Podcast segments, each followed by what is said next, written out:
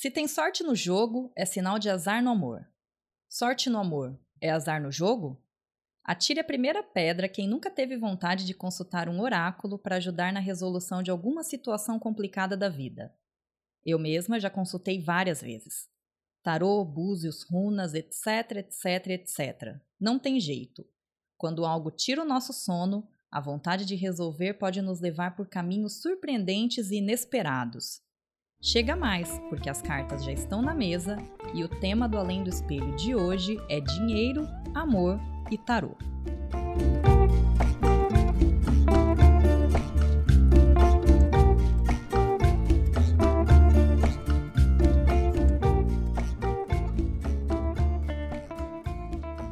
Não é difícil andar pelas cidades e encontrar placas com contatos de cartomantes. O tarô é um dos oráculos mais consultados do mundo o conjunto de 78 cartas, 22 chamadas de arcanos maiores e 56 chamadas de arcanos menores, apresenta ilustrações que simbolizam mensagens positivas e negativas, dependendo da combinação. Durante muito tempo, as cartas foram vistas como uma forma de prever acontecimentos futuros, mas hoje em dia o tarô é visto como mais uma ferramenta de autoconhecimento e expansão da consciência, ou seja, fatores muito importantes para quem quer ver o mundo além do espelho. Para conversar sobre esse assunto, a gente recebe uma convidada muito especial hoje, a minha amiga e taróloga Aide Schuster. Oi, meu bem, seja bem-vinda. Obrigada pelo convite, Larissa, pelo seu podcast maravilhoso aí que estamos só deslanchando. Para começar, eu vou pedir para você falar um pouquinho de você, né? Porque você se dedica ao tarô, mas também se dedica a algumas outras coisas, né? Você estudou psicologia também, então fala um pouquinho, né, de, da sua trajetória até aqui. Então, é, primeiramente eu fui graduada né, em psicologia, demorei um pouco para me encontrar nesse mundo né, da psique e todas as técnicas científicas, mas é, eu sempre fui uma aspirante a novos tipos de terapias, né? Terapias sistêmicas, integradas. Sempre fui dessa louca da meditação. Nunca fui good vibes. Tento. Mas sempre tive essa busca. Então, quando o tarô chegou para mim, foi logo no final da minha faculdade. E eu estava no mestrado. E aí, um belo dia, eu senti que eu precisava comprar cartas. E eu comprei cartas. E aí, esse foi o encontro. O, o encontro mesmo, porque quando eu dispus as cartas, aquilo para mim fazia todo o sentido do mundo. E então eu comecei a pesquisar um pouquinho mais, a jogar, enfim, né, toda a outra trajetória. Mas para além disso, também exerço minha espiritualidade, o que é importante, né, para quem atua com os níveis energéticos, independente de religiosidade. E aí, sempre casado com tudo, né, que somos pessoas holísticas. Sim, e muita gente ainda te procura com essa intenção de ver o futuro, de ter uma ideia do que vem pela frente? Como é que é isso? Sim, é, e assim, temos vários tipos de tarólogos e oraculistas, né? Então existem os oraculistas que jogam outros tipos de oráculos que possibilitam né, esse nível também de acesso. Mas a gente para para pensar um pouquinho que o futuro ele é mutável, ele, ele depende muito do nosso presente. O que é o futuro se não fruto das nossas ações presentes? Então, quando a gente acessa o futuro, né, é, a gente está acessando as consequências das suas ações. E aí, logo, mudando de ação, mudamos o futuro. Então, algumas pessoas ainda, assim, me procuram com esse nível de, de esclarecimento, né, pedindo sobre o futuro. E, óbvio, é possível, né? Ver como as coisas podem se desenrolar. Mas eu sempre, no meu tipo de jogo, que é um jogo mais sistematizado, eu foco muito mais em dar ferramentas para essa pessoa mudar o futuro do que é, colocar ela e fadar ela a um futuro que depois você não sabe se aconteceu, porque já ia acontecer o que a pessoa ficou pensando que você disse que ia acontecer. Sim, da pessoa ficar de repente sugestionada ali a acreditar que as coisas vão, vão se dar de uma determinada forma. Exatamente. E aí é um problemão. Porque imagina, eu já não consigo lidar nem com o meu karma direito. Eu vou lidar com o karma de mais quantas pessoas que eu atendo sugestionando é, soluções. E aí é isso, né? Às vezes as pessoas chegam e falam: Olha, eu vim aqui buscando resposta, saí pior. eu falo: Paciência, mas assim, saiu pior, mas saiu é, acordada da, pra vida, né? Saiu consciente dos problemas, saiu consciente de tudo que está em jogo na sua vida e em tudo que está de detalhe aí influenciando nas situações. E eu acho que é muito isso, da pessoa não necessariamente é, sair dali com uma resposta pronta, com um guia do que ela tem que fazer ou do que ela tem que deixar de fazer. Na verdade, é uma oportunidade de olhar para situações da vida dela mesmo, né? Isso. Eu brinco muito, eu falo que o tarô, ele é um jeito de tirar o que está dentro da cabeça e organizar do lado de fora com desenhos. Então, você tem uma materialidade, você tem uma imagem do que está acontecendo. Então, às vezes as pessoas se identificam com as cartas e identificam as pessoas, né? E principalmente as personalidades, características com os os personagens das cartas.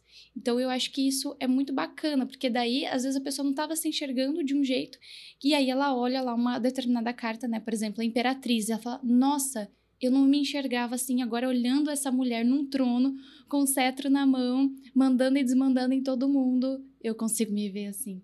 Então, eu acho que traz mais materialidade para as coisas, né? Que as pessoas estão vivendo. E aí, uma forma até da pessoa melhorar a imagem que ela tem dela mesma e das pessoas com quem ela está convivendo e que talvez naquele momento estão representando um desafio na vida dela, porque a convivência ela não é fácil, né? E aí, quando você vê aquilo ali realmente materializado e desenhado ali, acho que fica mais fácil. É bem coisa de é, entender o que é que desenha, né? Então, assim, o tarô acho que vem isso, ele desenha as coisas para você. E a gente sabe que tem vários tipos de tarô, né? Então, qual o tipo de tarô que você trabalha e é, que você utiliza, né? E fala um pouquinho pra gente também quais são eles, os mais utilizados, os mais comuns, né? É, o tarô, ele é um dos oráculos, né? Então, às vezes a gente vai procurar cartas para jogar e a gente acha outros tipos de oráculos, com 30 cartas, com 50 cartas, aí, tarô, aí que se intitulam tarô, né? Tarô dos anjos, tarô do Oxo, tarô dos orixás, que não deixam de ser bons oráculos, mas eles não, não têm o sistema do tarô. O tarô, ele necessariamente precisa ter essas 56 cartas de arcanos menores, que são as cartas que a gente usa no baralho comum.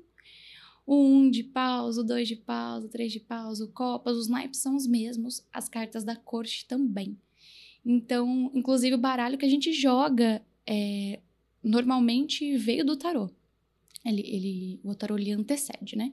Uhum. Então, é, e os 22 maiores que são mais, é, são como as evoluções das fases da vida. Então, o louco, que é o número zero, ele perpassa carta por carta e vai passando ali, né, os seus.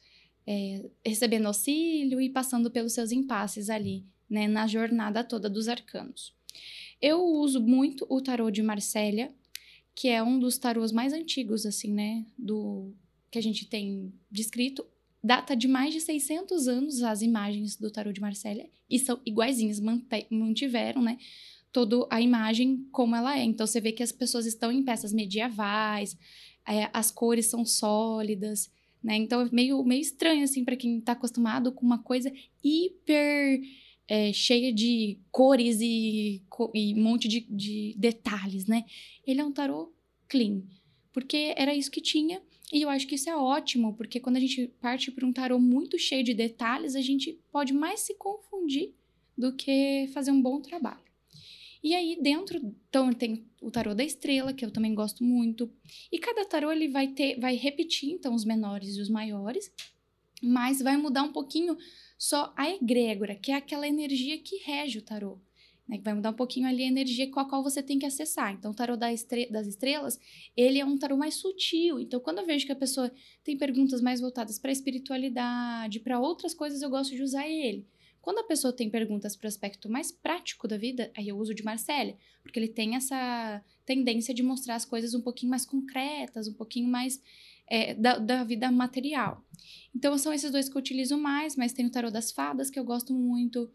É, a gente tem o tarô mitológico também, todos esses vão seguindo a linha de menores maiores, e aí sim, a historinha que está por trás, né? Todo o mito que está por trás do tarô vai se modificar. E é interessante você falar isso, né? Das histórias que, que estão por trás, que se modificam, e dos motivos que levam as pessoas a procurar você. E de como você escolhe também, né? O tarô, o tarô que você vai usar, dependendo da busca da pessoa. E não é à toa que o tema desse podcast hoje é dinheiro, amor e tarô, porque até numa conversa que a gente teve, você falou que a maioria das pessoas que te procura tá voltada para essas questões materiais, então, para essas questões de, no caso, dinheiro, amor. É, como é que é isso? Tentando não ser diretiva com as respostas, né, que eu dou aos meus consulentes quando eu disponho as cartas, é, normalmente assim, ninguém chega primeiro. É igual ir para o psicólogo, ninguém chega porque tá tudo ótimo. As pessoas vão porque tem perguntas. Então, já parto da premissa de que tem alguma coisa incomodando. Então eu sempre pergunto primeiro, né? O que que, que que trouxe você aqui, que né? que tá pegando? É, aonde você, né, precisa desse auxílio. Então, é, quando eu vou dispor as cartas, né, eu penso muito um pouco é, sobre isso. Só que o meu jogo, eu tento direcioná-lo sempre a entender o porquê que a pessoa está nessa situação. Como essa, obviamente, que a gente pode stalkear os boys, que a gente pode ver lá, né, se vai ter promoção, não vai ter promoção, se aquele coleguinha vai te passar a perna, né, se você tá num lugar bacana não tá, se aquele boy é lixo ou não é. Então, assim, óbvio que isso dá para ver, né? Só que aí é entender, assim, por que que então você tá se envolvendo com esse boy lixo? Né? O que que em você tá fazendo isso acontecer? E aí a mesma coisa com dinheiro, né? Então, às vezes a pessoa vai abrir um negócio, tá insegura. E aí a gente vê tudo que pode atrapalhar a abertura. Se a pessoa quer mesmo isso. Porque uma coisa é você achar que você quer, e outra coisa é você querer de verdade. Então a gente sempre vai estar tá pautado nessas diferenças aí de sim ver as coisas que podem se encaminhar ou não e também pensar, né, o que, que você está fazendo com isso, o que, que as pessoas estão envolvidas e qual, como você precisa agir para que isso seja mais fácil possível de ser feito. Então, tem esse amor e, e, dinheiro. Eu acho que quem não, né? Quem não? Até eu. Até eu, quando vou me consultar comigo mesma. Geralmente essas questões estão presentes também, né? E são super interligadas. Super. Você, porque não, não tem jeito. Você pega uma, um, um jogo e aí tá lá, né? Treta no amor. Aí vai ter treta no dinheiro. Porque andam juntas, né? As energias é, de criação e de disposição, de tesão de vida. Então, nosso tesão de viver, nosso tesão de acordar de manhã, trabalhar ou transar, ele, ele vem do mesmo lugar, né? Então, as coisas elas tendem a se comunicar. É, não dá para colocar cada coisa só na sua caixinha e deixá-las isoladas ali, né? E é interessante também a gente pensar dentro dessa busca, né? Das pessoas às vezes ali é, querendo saber, as pessoas às vezes acredito que chegam para você, né? Querendo saber realmente se o boy é lixo, se o boy não é lixo, se o chefe é isso, se o chefe é aquilo. E quando você dá, de repente, uma resposta mais direta, quando você, por exemplo, se vê no lugar ali de falar para a pessoa: olha, o boy é lixo. Como que as pessoas geralmente recebem? Porque eu vou falar de mim, por exemplo, né? É, eu tenho uma facilidade muito grande, uma abertura para acreditar no tarô e acreditar em outras ferramentas também. Mas acredito que podem ter pessoas que chegam para você e que estão ali ouvindo, mas estão com aquela cara de: hum, será que eu acredito nisso?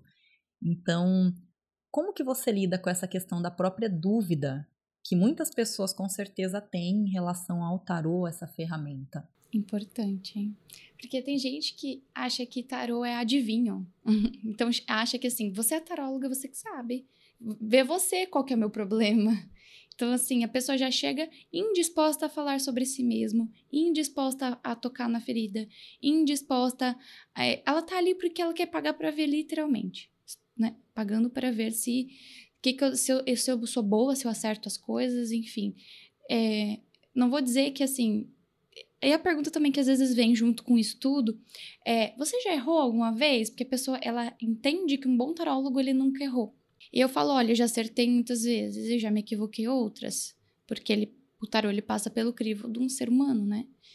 Mas eu sempre foco quando essas pessoas elas chegam para mim com essa abertura numa sementinha que eu plantei, porque eu sei do meu trabalho, eu sei o que eu tô vendo. Então eu não desconfio do que eu tô lendo só porque a pessoa não quis acreditar. Então eu acho uhum. que acima de tudo, além da pessoa acreditar no teu trabalho, é você acreditar que você tem o potencial suficiente e a intuição suficiente para ver aquilo com muita clareza. E eu só dou respostas diretas quando eu tenho muita clareza. Com qualquer tipo de dúvida ou qualquer tipo de coisa que eu sinto que não é totalmente, eu falo, olha, me parece, talvez. Mas quando eu tenho certeza, eu digo sim. Sim, essa pessoa aqui parece que não é bom caráter, parece que, né, quer te passar a perna mesmo, é, é isso que a gente tá vendo. Mas aí a pessoa fala, ah, não, mas... Eu falei, bom, fica a seu critério. Daí a gente pode, inclusive, averiguar é, como isso se desdobra, né? Se você estar ainda com essa pessoa, como isso tende a se desdobrar para o futuro ou não.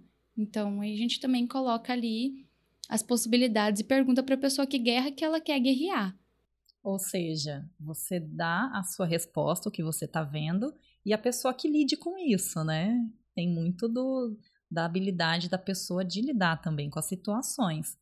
E em relação ao perfil, né? É, eu acredito, vou fazer aqui uma leitura já, que a maioria das pessoas que procura por você é mulher. Sim. E como que é essa questão, né? É, por que que você acha que as mulheres, elas... É, o que que acontece? As mulheres estão mais abertas? Por que que os homens não procuram? Você acha que rola um preconceito por parte dos homens? Às vezes eles gostariam de procurar, mas é, se intimidam. Por que, que você acha que a, as mulheres elas são maioria também nesse nessa busca? Interessante, porque assim, você falando, eu fui puxando na memória, né? As situações em que eu atendi homens foram bem raras e a maioria das vezes era por conta de dinheiro, porque eles tinham que fazer algum investimento e enfim, e daí não perguntaram da família, assim, de nada, nada de em relação a mulheres. E as mulheres não, mas elas chegam e a primeira coisa que elas perguntam é sobre o amor, né? E eu acredito que, primeiro, a gente tem numa instituição social, né, de papéis de gênero, no qual as mulheres elas sempre são consideradas mais emotivas e os homens são considerados sempre mais racionais, né, dentro do desempenho de papel de gênero.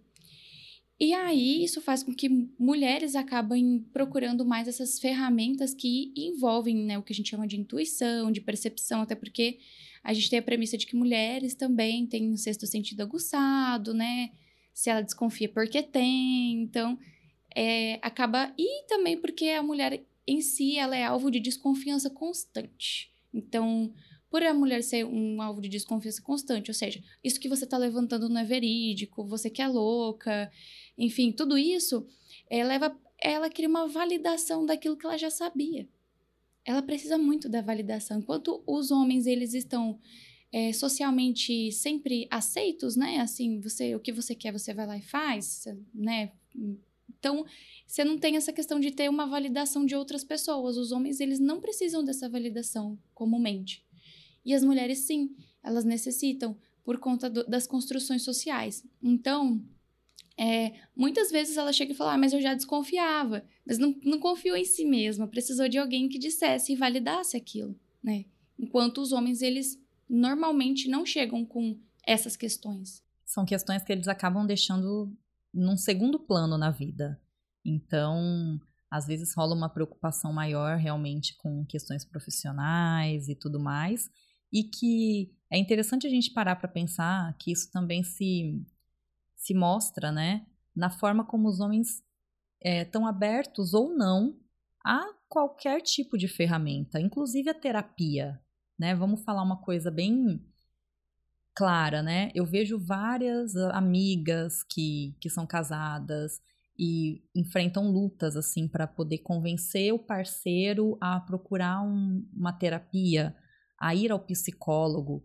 Então, muitos homens ainda têm um bloqueio em relação a isso, né? É uma coisa que pode parecer muito estranho da gente pensar que hoje, né, nesse momento da, do planeta em que vivemos, ainda tem pessoas que se colocam com tanta dificuldade de se abrir para isso, né? No momento que a gente tá, a gente devia já estar tá discutindo, sei lá, né, saúde robótica já, né? Assim, e a gente ainda tá voltando no ideologia de gênero, a gente ainda tá voltando de papéis masculinos e femininos, é umas coisas assim que voltam.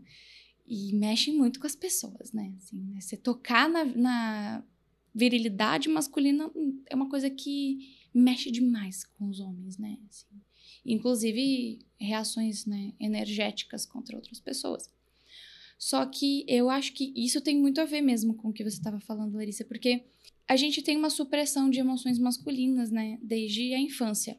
Então, se a gente for parar para pensar que desde pequeno esse cara não pôde falar o que ele sentia, desde pequeno ele não, não pôde se expressar, às vezes ele não sabe nem que nome tem aquilo que ele está sentindo, né? Nem sabe que nome tem aquilo que ele está pensando. Então, é, é mais difícil sair um pouquinho dessa casca, né? E mulheres, elas são é, socialmente vistas como faladeiras, né? É, fala demais. Então, é fácil falar.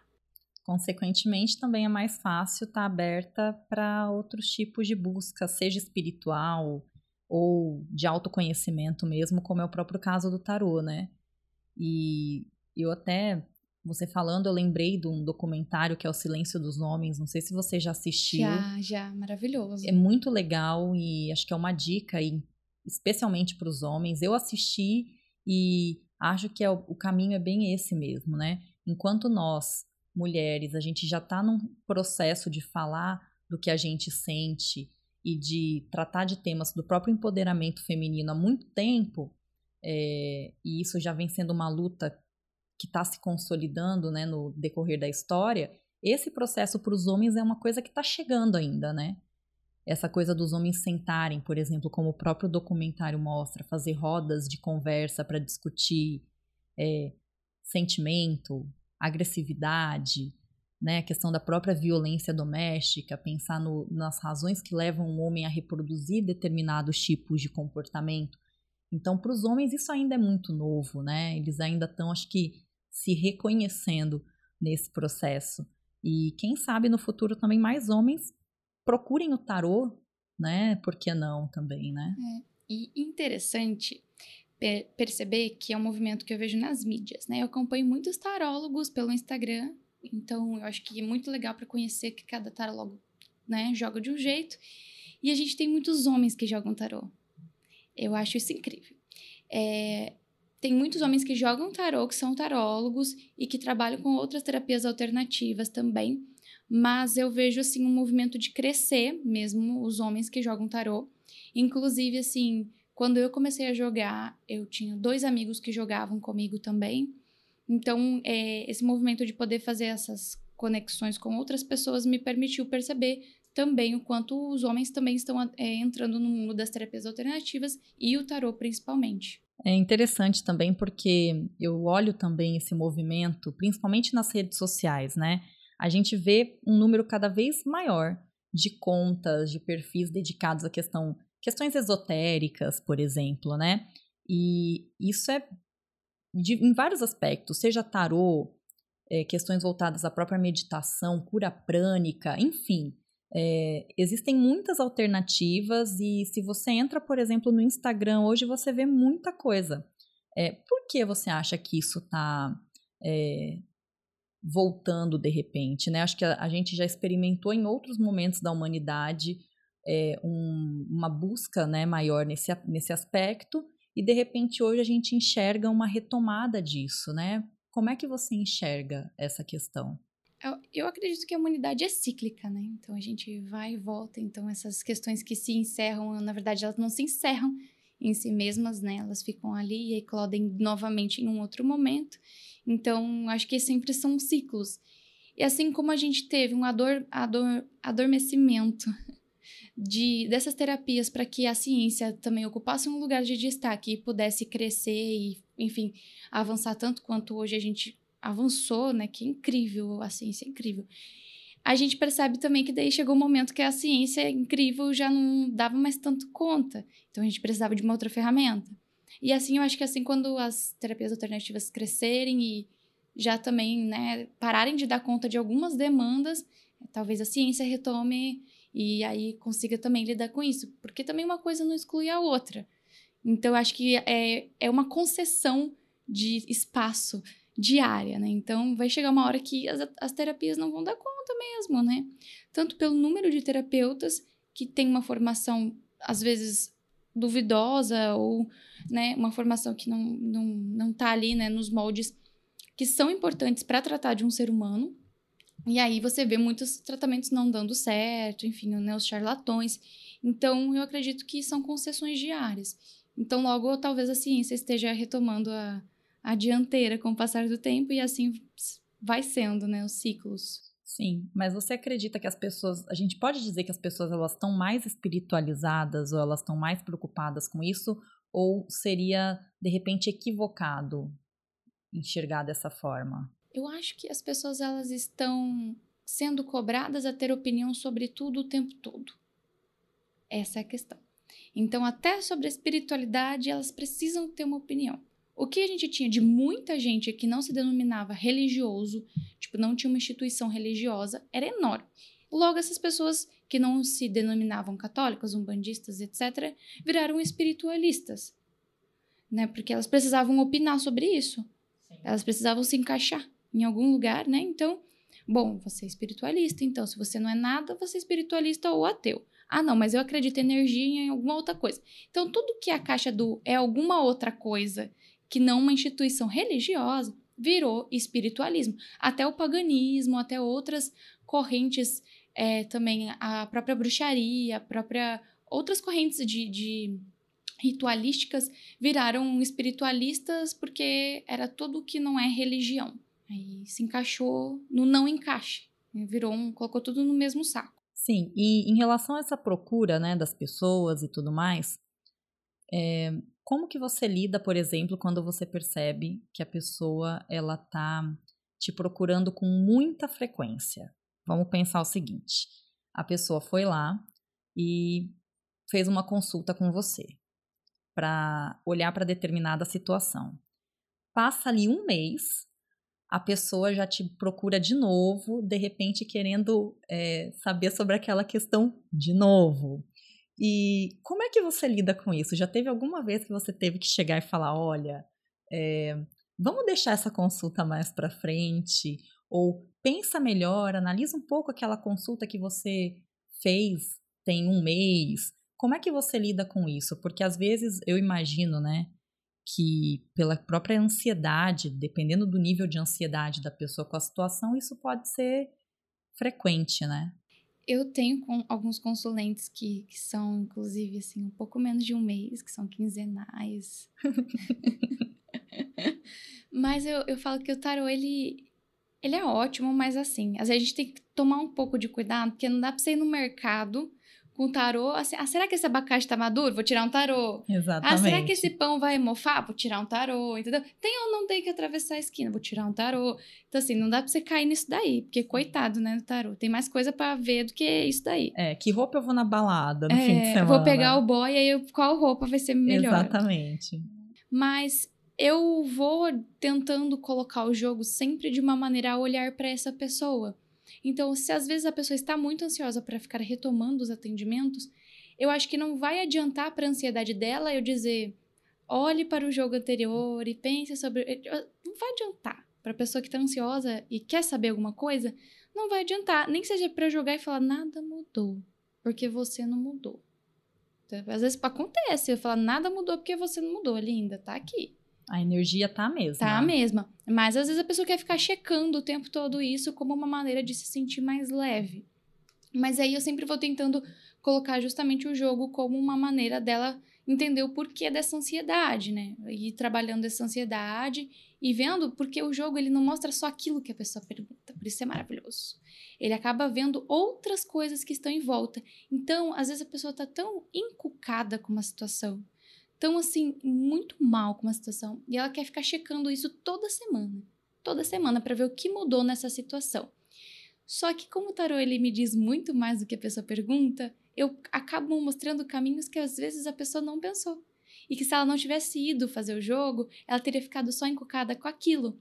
Então, às vezes o tarot tá falando, tá, é, isso daqui não mudou, mas olha, você, tá, não, você não tá vendo essa outra pessoa aqui do teu lado, você não tá vendo aqui o seu chefe, que ele quer te dar uma promoção e você tá ali muito preocupado com outras coisas. Então, você está é, mostrando outros caminhos para a pessoa. Então, eu acho que talvez esse seja o interessante quando tem esses consulentes frequentes. Ou seja, mesmo que a pessoa esteja encanada com uma determinada situação, ela pode aproveitar aquele novo jogo para ter um olhar de repente sobre alguma coisa que está passando batido no cotidiano na vida dela, né? Sim.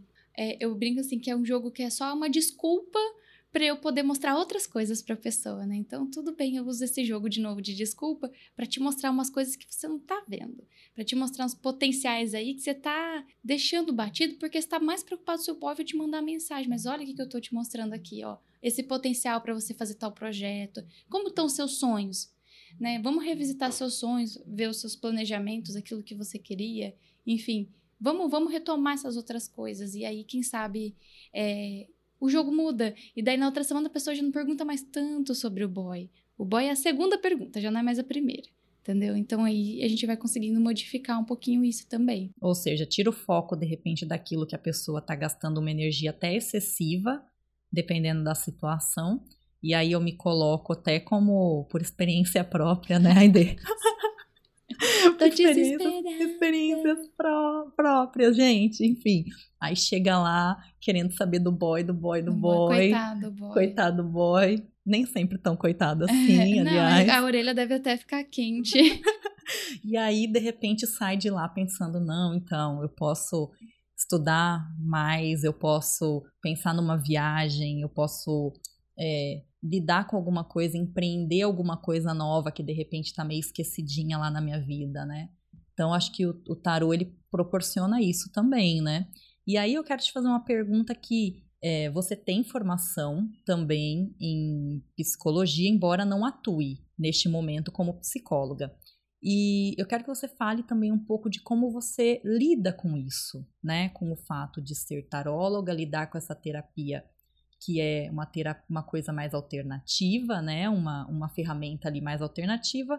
E você também tem a sua formação até por questões legais que estão relacionadas com o próprio conselho de psicologia e tudo mais. Então, como é que você faz isso? Lida com isso e já aproveitar para você me falar também se é muito frequente, se você já fez isso, a pessoa chegar ali para você e você falar, olha, é, uma dica, procura uma uma psicóloga, um psicólogo, procura uma terapia, porque às vezes na consulta pode ser que você perceba que a pessoa realmente está precisando, né? Como é que é isso para você? É interessante porque assim, né, o conselho ele não tem uma diretriz assim muito clara sobre qual é o, o limite, né? Ele diz que uma coisa é uma coisa, outra coisa é outra coisa. Mas em momento algum ele diz: você não pode fazer as duas coisas. Ele diz: você não pode fazer as duas coisas juntas, ao mesmo tempo. Então, é, quem trabalha em geral com terapias alternativas, não só com tarô, e é psicólogo também clínico, enfim, atua de um outro jeito, de um outro lugar, costuma atender em lugar separado, né? costuma atender quando está atendendo como terapeuta alternativo, está lá na, no espaço esotérico do fulaninho, e aí quando eu sou é, psicanalista ou sou né, psicoterapeuta, eu estou ali na minha clínica e sou assim, não vou tirar uma carta para você no momento do teu atendimento. Então, assim, tem que ter bem claro o lugar do lugar que você fala. É interessante pensar que somos uma pessoa só, apesar de a gente tentar, né, se separar ali os papéis, é, o meu conhecimento adquirido dentro da psicologia me é muito válido, né, no tarô. Só que eu não posso deixar isso acontecer na contrapartida. Eu não posso deixar que os conhecimentos do tarô sejam válidos no momento em que eu estou oferecendo um atendimento científico para alguém. Então, a pessoa está ali procurando um atendimento científico, eu não está procurando ali né, um tarô. Então, eu tenho que ter muito, muito claro na minha prática diária, né? Eu não atuo como clínica, mas eu atuava em escola, enfim, né? Outros lugares. As pessoas nem desconfiavam que eu era taróloga. Nem desconfiavam. E engraçado que hoje eu estava atendendo uma mulher e ela me disse assim: Nossa, você tem uma boa leitura de pessoas. Por que, que você não podia ser psicóloga? Aí eu fiquei assim, talvez porque eu seja, mas não aqui. Ela nem desconfiava que eu era psicóloga, porque não é o que eu tô vendendo, né? Então eu tenho que ser muito clara com aquilo que eu tô oferecendo para a pessoa. Então, é, tem que ter essa, essa diferença, assim, bem grande e, assim, eticamente, para a pessoa que faz isso também, né? Eu falo que o simples fato de você se preocupar com a ética daquilo que você faz já te impede que talvez você seja antiético em algum momento, né? Então, tem que fazer terapia, tem que fazer análise para lidar também caso as coisas invadam, né? Uma coisa invada o limite da outra. E tomar cuidado com a propaganda. Porque a propaganda é uma do negócio, mas também pode ser o diabo do negócio, né? Você pode influenciar a pessoa a comprar gato por lebre, enfim, né? Então, o conselho também orienta psicólogos com a questão do, da propaganda de uma maneira muito incisiva. Enquanto eu, como taróloga, posso, sei lá, pôr meme no meu Instagram, posso fazer propaganda com o que eu quiser. E aí já o meu lado psicóloga, ele, ele é mais sério, e aí eu também não tenho nem no meu, não tenho perfil profissional, nem nada disso, porque é uma outra coisa que eu não deixo é, misturar. Entendi. E para quem quer hoje, vamos falar de um ponto de vista prático, né? já que você falou de questões importantes como ética, né, a importância de ser um profissional ético dentro do que se faz, né? Como é que você, que dica você daria, né? A pessoa que de repente está ouvindo e ela fala, bom, me interessei, quero procurar é, alguém para ler as cartas para mim.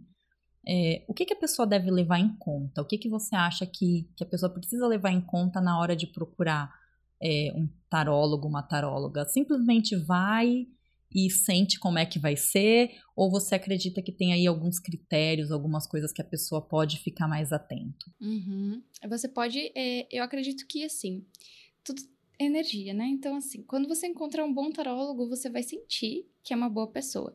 Só que isso você tem que ter um pouquinho de nível de malícia, porque para se aproveitar das fragilidades do seu momento, existem muitas pessoas. Então, eu indicaria que você sempre visitasse, se possível, o perfil dessa pessoa, né? Porque possivelmente essa pessoa tem um Instagram, né? Ou veio de indicação. Se ela já veio de uma indicação, quer dizer que a possibilidade de ser um bom profissional é grande. Agora, se você também precisa dar uma pensadinha no que você quer. Porque se você quer um jogo mais, né, de adivinhação mesmo, né? Meu marido tá me traindo, é a vizinha lá tá fazendo trabalho para mim, enfim, você quer, você tem essas perguntas, você vai encontrar alguém que ele responda esses tipos de perguntas para você. Porque você vai ficar extremamente frustrado se você for em algum outro tarólogo que joga de uma maneira mais sistêmica e ele não vai te responder isso, ele vai tentar mostrar para você naquele momento o porquê que você tá irritada com aquela vizinha, entendeu? Ele não vai te dar a resposta, né? Mas se esse cara tá te traindo ou não, Tá, mas e você nessa relação? Então você vai ficar frustrado porque você não vai ter a resposta que você quer. Então dá uma olhadinha no perfil se a pessoa é uma pessoa que costuma responder as cartas, né? Quando ela fala das cartas ou ela fala do tarô, ela fala de uma maneira mais, né, de aspectos práticos do dia a dia, ou é uma pessoa que espiritualiza bastante, né, o jogo, que coloca muito autoconhecimento. E aí você pondera isso, né? Coloca aí o na balança. A gente, né, pensando nessa questão de dinheiro, amor e tarô, né, que, como você bem disse, são pontos que são muito procurados, as pessoas às vezes muito preocupadas com questões materiais, né? É, como é que a gente pode fazer, né, agora já da sua visão, de quem estuda, de quem tem uma busca também espiritual, como é que a gente pode fazer para ter uma visão além, para a gente ver a vida um pouco além dessas coisas materiais do amor e do dinheiro propriamente? Eu acho que é pensar em que lugar isso ocupa na tua vida, né? É entender que é bom ganhar dinheiro, a gente gosta de ganhar dinheiro, o dinheiro empodera a gente, só que é entender que, ok, se eu não tenho a quantia de dinheiro que eu, que eu quero, que eu preciso, eu posso viver com pouco também. Né? Então, é você conseguir ser flexível. Eu tenho alguém que eu amo, eu tenho um amor, mas se eu estiver sozinha, tudo bem? Também. Então, é não ver as coisas de maneira dicotômica, né? Então, ou material versus espiritual. Então, se você se espiritualiza, você vai vender todas as suas coisas e viver sozinho para sempre. Ou não, ou você é só material, porque você é rico, tem um, uma boa relação com pessoas e tem muitos amigos, rararara, você também não pode ser espiritualizado. Então, é cuidado com essas dicotomias entre as coisas, né? De uma coisa não pode se tiver a outra. Então, é realmente pensar que você precisa ser flexível às coisas que a vida te apresenta. E se você quer viver com muito, quer lutar para ter lá, né, a, a tua grana, que bom também. Mas e aí, você vai fazer isso para quê? É, é, se perguntar sempre, para quê? É para postar foto no Instagram com um sapato caro?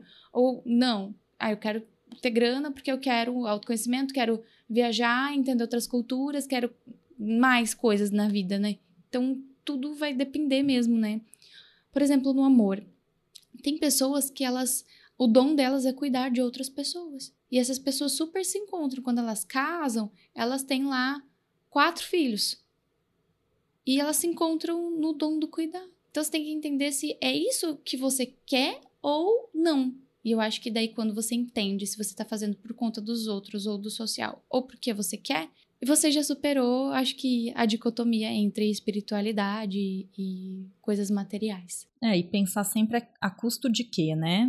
porque a gente vê uma sociedade também muito hipócrita e às vezes as pessoas falam de quem tem dinheiro já como se fosse alguém, é, como se fosse ruim, como se o dinheiro fosse algo ruim, algo sujo, como se ter dinheiro fosse algo que não que não é bom. E não é desse jeito, né? A gente sabe que quem estabelece os limites somos nós, né? É, às vezes as pessoas me perguntam sobre espiritualidade, né? E falam assim: ah, mas você, como taróloga, você não está vendendo espiritualidade? Isso não é sujo? Né? Você lidar com coisas espirituais e aí receber dinheiro para isso? Eu falo: pera lá. Pera, pera, pera aí. Né? Pera aí. eu tenho minha religiosidade e lá eu pratico sim as minhas questões mais espiritualistas. Agora, o tarô, ele não foi me dado. É, não foi, né, uma intuição que eu tive e daí pronto, agora tá tudo aqui, eu não gastei energia com isso. Eu tive muito gasto com grana, com espaço, com estudo, tempo com estudo. Então, assim, é uma coisa que é um investimento inicial teu, material. Então, aí, quando há um investimento grande material teu, eu acredito que cobrar é o justo, né? No material, até porque tem que ter uma energia de troca. Mas agora, quando isso foi te dado, assim, né? E você tá. É, você não teve. Não precisou, né? Fazer muitas coisas para isso. Você tem que também ponderar até onde tu vai com a tua espiritualidade, até onde você vai com o teu estudo em relação ao tarô, né? Então, é, é, eu acho que é justamente isso, né? De pensar como que essas coisas elas se desenrolam também quando você tem uma vida espiritual, além disso, né? E a gente já está caminhando aqui para o fim, infelizmente, mas eu queria que você também aproveitasse para falar um pouquinho do impacto que o estudo do tarô e que essa busca representou na sua vida. Como que isso te mudou? Que influência isso causou na ID, assim, a ID antes e depois do tarô? Testemunha do tarô. É, então, assim, eu acho que a gente sempre procura um meio de aflorar a nossa intuição.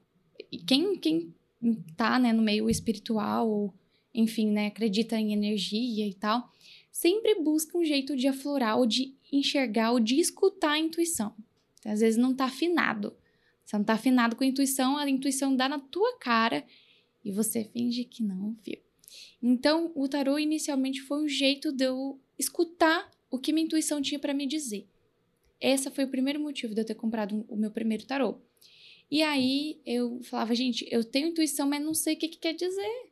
Às vezes eu sinto, mas não sei o que, que quer dizer, não sei o que, que se é para o bem, para o mal, se é bom, se é ruim, se, sabe, não sei se é meu, se não é, então eu tinha muita dúvida, né? Ah, cheguei num lugar, me senti assim, será que é meu ou será que é do lugar? Então o tarô ele foi me ajudando inicialmente a fazer esse eh, delinear, né? E entender mais a minha intuição. Antes do tarô, eu acredito que eu não confiava muito nas coisas que eu falava, nem para os outros, nem para mim mesma. E hoje eu já sinto que quando eu tenho bons feedbacks, né, de tipo, olha, aquilo que você falou aconteceu, eu fico assim, tipo, eu confio mais ainda em quem me rege, em quem me rege. E na intuição, eu falo, cara, quer dizer que a minha intuição tá tinindo, né? É, então, hoje eu tava atendendo, por exemplo, uma mulher, essa mesma mulher, né? E ela estava gestante, e o tempo todo eu falava ele, ele, ele, né? E pra falar do bebê. E depois ela falou assim, mas é menino mesmo. ela não havia te falado. Não havia. Eu tava assim, ele, ele, o tempo todo falando do bebê. Então, assim, quando ela falou isso, foi aquele tino de tipo assim, sua intuição tá boa, por que, que você não tá escutando? Né? Você tem que escutar o que, você tá falando, porque às vezes você não escuta o que você fala. Então, é, eu acho que, que veio muito nesse caminho, assim, de poder compreender, né, é, as coisas que acontecem e muito mais parar de me responsabilizar por, por algumas coisas que não estão no meu controle e me responsabilizar por coisas que dependiam de mim. Porque às vezes a gente tem essa ideia de que tudo é os outros mandando inveja, tudo é os outros mandando coisa em cima de você, e o tarô ele vai lá e dá na sua cara. Fala assim: não, linda, sei que tá ruim mesmo. a culpa é sua. A culpa né? é sua, você precisa estar tá melhorando no caso, melhore. Então, eu acho que veio no sentido de eu começar a identificar melhor essas coisas, né? E hoje eu acho que eu me sinto empoderada com o tarô, empoderada mesmo. Nada se esconde de mim.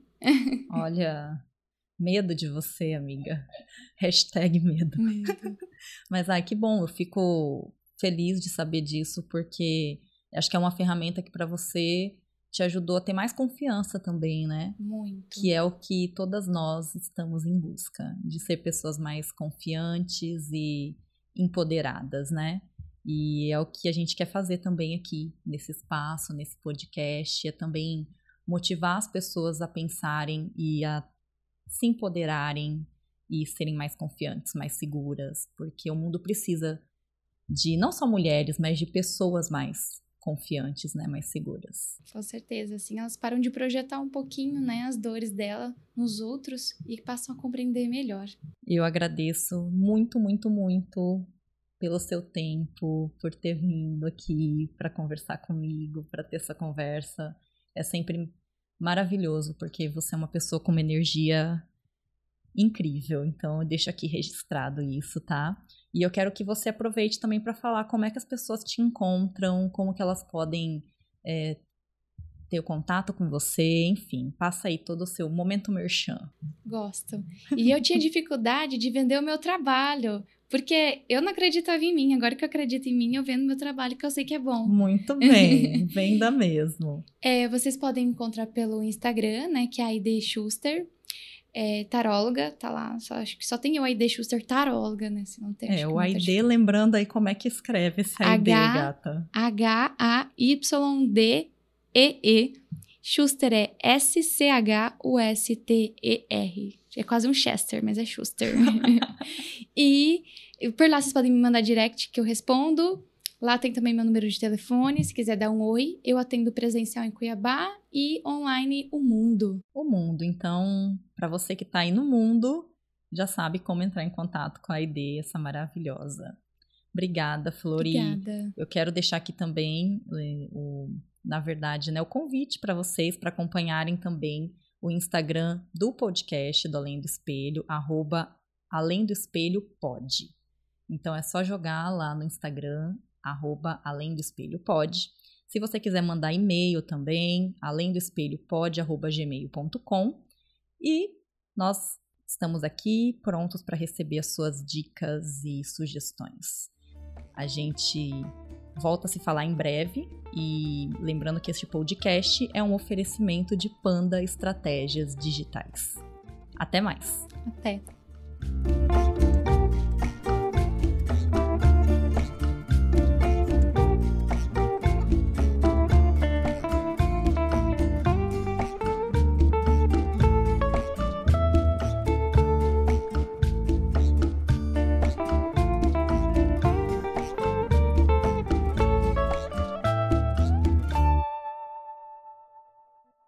Você ouviu um podcast produzido por Panda Estratégias Digitais.